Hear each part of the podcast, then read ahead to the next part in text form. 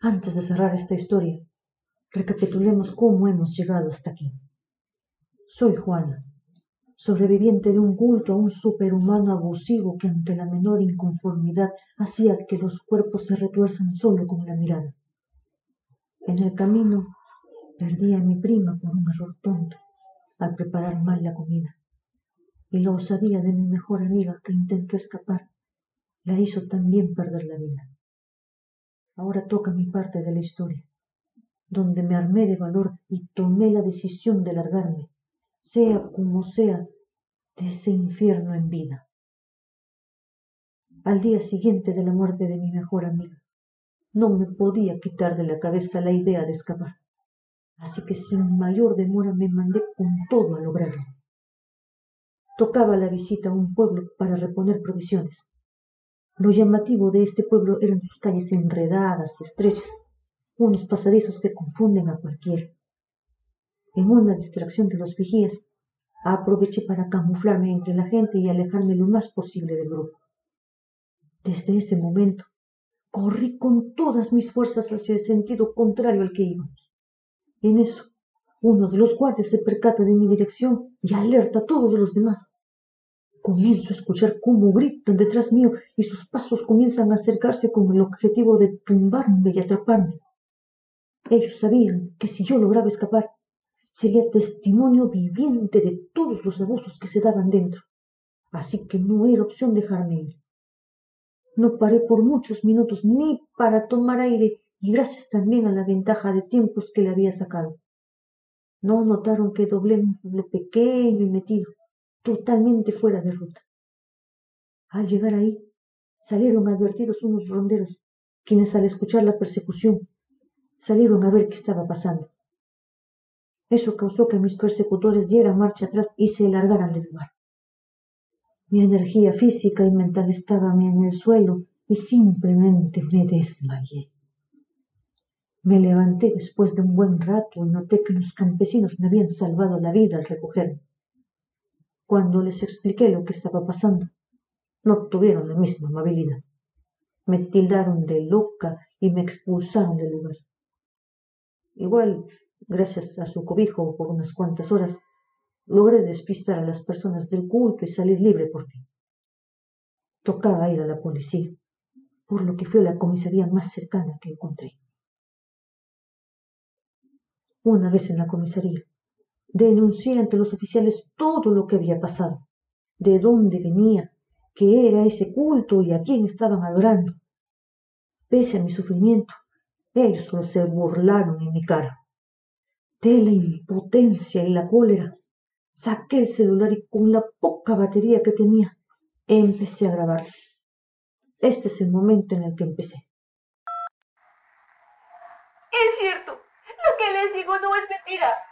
Tengo pruebas en este celular hay grabaciones que lo prueban. ¡Fuera, loca! En serio creo que nos creamos historias de superhumanos, cultos, sacrificios. Seguro se refiere al médico y a las enfermeras esas. Vuelvan a unicornio nomás. ¡Loca! Sí, los juro. Todo es verdadero. Lo he vivido. Mejor voy a contarle tu huevada a un canal o a un médico. Acá atendemos denuncias serias. No es desquiciado como tú. Ya, sácate nomás de acá. Loca de mierda. Tenemos trabajo que hacer. Y eso fue todo lo que duró el celular. No pude volver a aprenderlo hasta mucho después, ya que en el pueblo al que volví no había ese tipo de tecnología.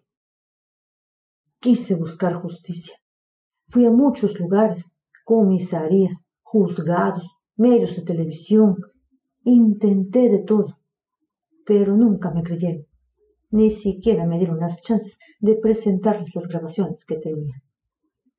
Finalmente me resigné y volví al lugar. Le conté a mis familiares y a los de Rosa lo que había pasado, sus nefastos finales y todo lo del culto haciendo especial énfasis en el superhumano. Al final recibí la misma respuesta de siempre. Me llamaron loca y hasta me insultaron. Me volví una extraña para mi propia familia. Muchos dijeron que nos habíamos ido en busca de oportunidades a terminar como trabajadoras sexuales y que Milagros y Rosa había muerto de sida. Hasta dijeron que nos habíamos metido con narcos. Sí, hasta ese nivel de repulsión llegó nuestra propia familia.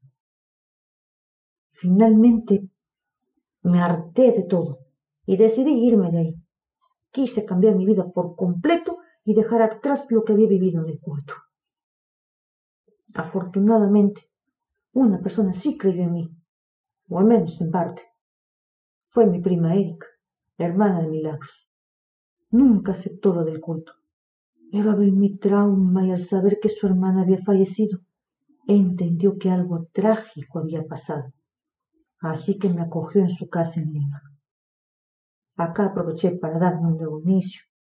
Me esforcé mucho y conseguí la educación que nunca tuve en Guari. Pude estudiar una carrera en una universidad nacional y conseguí un buen empleo. Sin embargo, y a pesar de todos los esfuerzos, el culto sigue en una pequeña parte de mi mente. Cada día recuerdo a Milagros y a Rosa. Recuerdo su apoyo constante a las veces que reíamos juntas nuestras inacabables conversaciones. Pero siempre esa parte bonita termina siendo opacada por el recuerdo de sus muertes y sus horribles que fueron.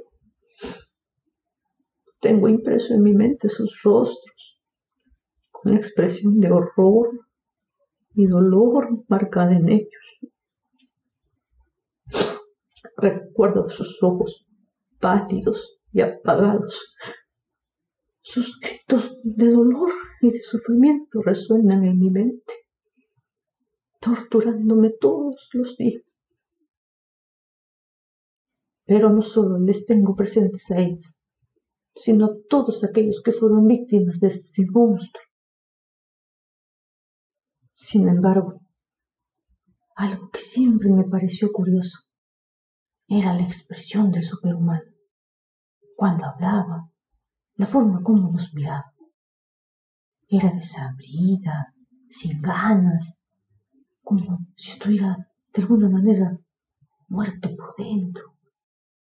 Era frío, estático, y por más duros y atroces que fueran sus castigos, o por más apasionadas y fervorosas hayan sido las adoraciones de sus seguidores, él siempre estaba serio, como si fuera una obra de teatro, una película y hasta un circo en el que nosotros buscábamos entretenernos sin éxito.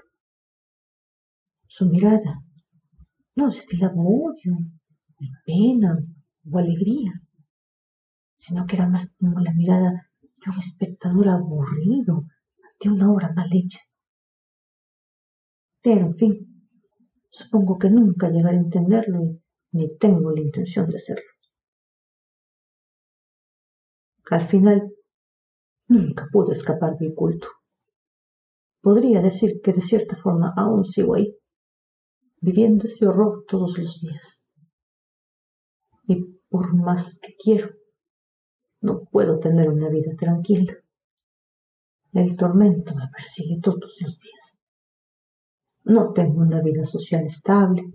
Soy retraída y, salvo por mi trabajo, me la paso aislada la mayor parte del tiempo. Siempre mantengo la esperanza de conseguir justicia por todas las víctimas del culto. Pero como pueden ver esto no ha pasado. Y probablemente no pasará. Estos testimonios son mi única esperanza para que alguien me crea y lograr justicia. Si has llegado hasta acá, te doy las gracias y espero que todas las pruebas que les he mostrado en mi mismo testimonio haya sido suficiente para que me crean y sepan lo que viví y que deben de mantener abierta su mente ante esas historias que, por más disparatadas que sean, pueden ser ciertas. Reitero mi gratitud y esto ha sido todo de mi parte.